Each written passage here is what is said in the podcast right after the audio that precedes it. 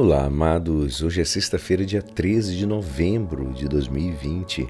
Sexta-feira 13 em 2020 não deve ser mole. E hoje a nossa igreja nos convida a meditar juntos o Evangelho de São Lucas, capítulo 17, versículos 26 a 37.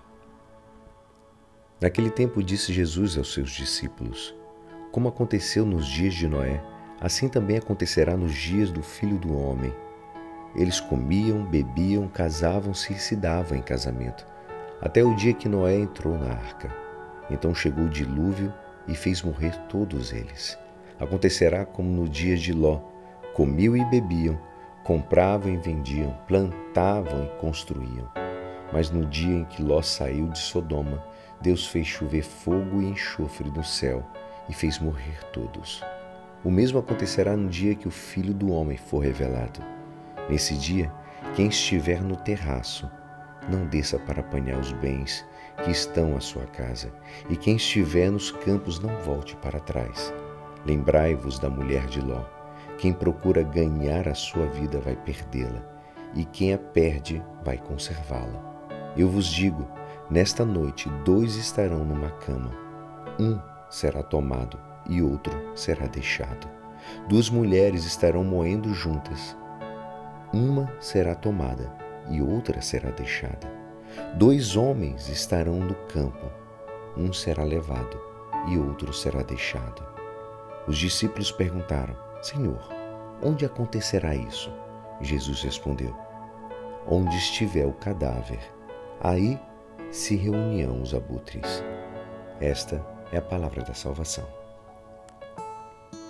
Amados, hoje, Jesus nos mostrando mais ou menos o final dos tempos, ele não vem falando isso para deixar a gente com medo, até porque o cristão de bem não tem medo. Ele fala para nós estarmos bem precavidos e atentos, preparados para o encontro com o nosso Criador. A vigilância constante e a preparação são um selo do discípulo que vibra não podemos ser semelhantes às pessoas que, como ele diz na palavra, que comiam, que bebiam. Nós, discípulos, devemos estar preparados e vigilantes. O secularismo tem criado profundas raízes em nossa sociedade, amados. A investida da inovação e a rápida disponibilidade das coisas e serviços faz com que a gente se sinta autossuficiente e a gente não precisa mais da presença de Deus em nossas vidas. Só quando uma tragédia nos machuca, aí parece que nós despertamos do nosso sonho para ver Deus no meio do nosso vale de lágrimas. Aí até de se pensar se deveríamos agradecer por esses momentos trágicos, porque o grande sentido da vida é o encontro com o Senhor. Porque certamente esses momentos servem para deixar mais forte a nossa fé ou para que nos apresente a fé. Em tempos recentes, os ataques contra nós cristãos acontecem em diversas partes do mundo, inclusive no nosso próprio país. Os cristãos de verdade têm a garantia da vitória. Ele diz: quem perde a sua vida a conservará.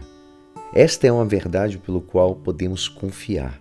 Amados, o poderoso testemunho de nossos irmãos e irmãs que dão sua vida pela fé e por Cristo não será em vão.